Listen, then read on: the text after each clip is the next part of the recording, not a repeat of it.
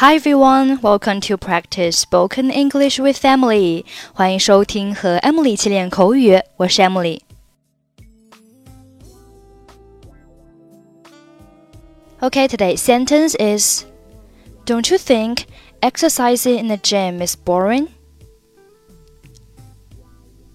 Don't you think exercising in the gym is boring? Don't you think exercising in the gym is boring? Don't you think 是一个固定的短语，表示你难道不觉得什么什么吗？Exercise 表示锻炼，gym 表示健身房，boring 形容词表示枯燥的、无聊的。所以，Don't you think exercising in the gym is boring？意思就是你不觉得在健身房运动很无聊吗？汤姆，你周末想做什么呢？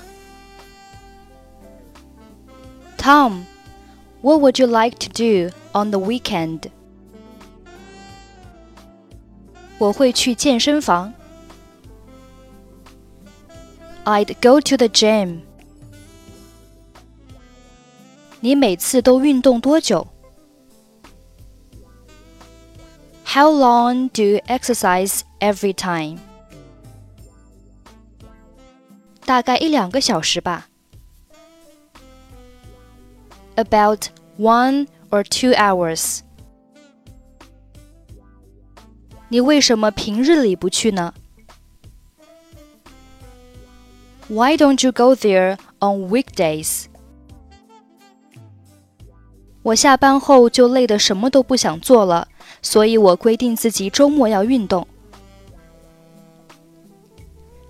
I am always so tired after work that I never feel like doing anything, so I make it a rule to exercise on weekends.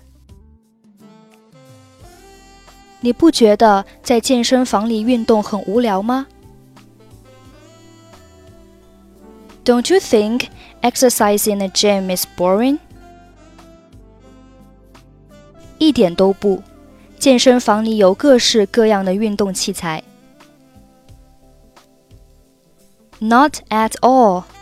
There are various kinds of sports equipment in the gym. Tom, what would you like to do on weekend? I'd go to the gym. How long do you exercise every time? About one or two hours. Why don't you go there on weekdays?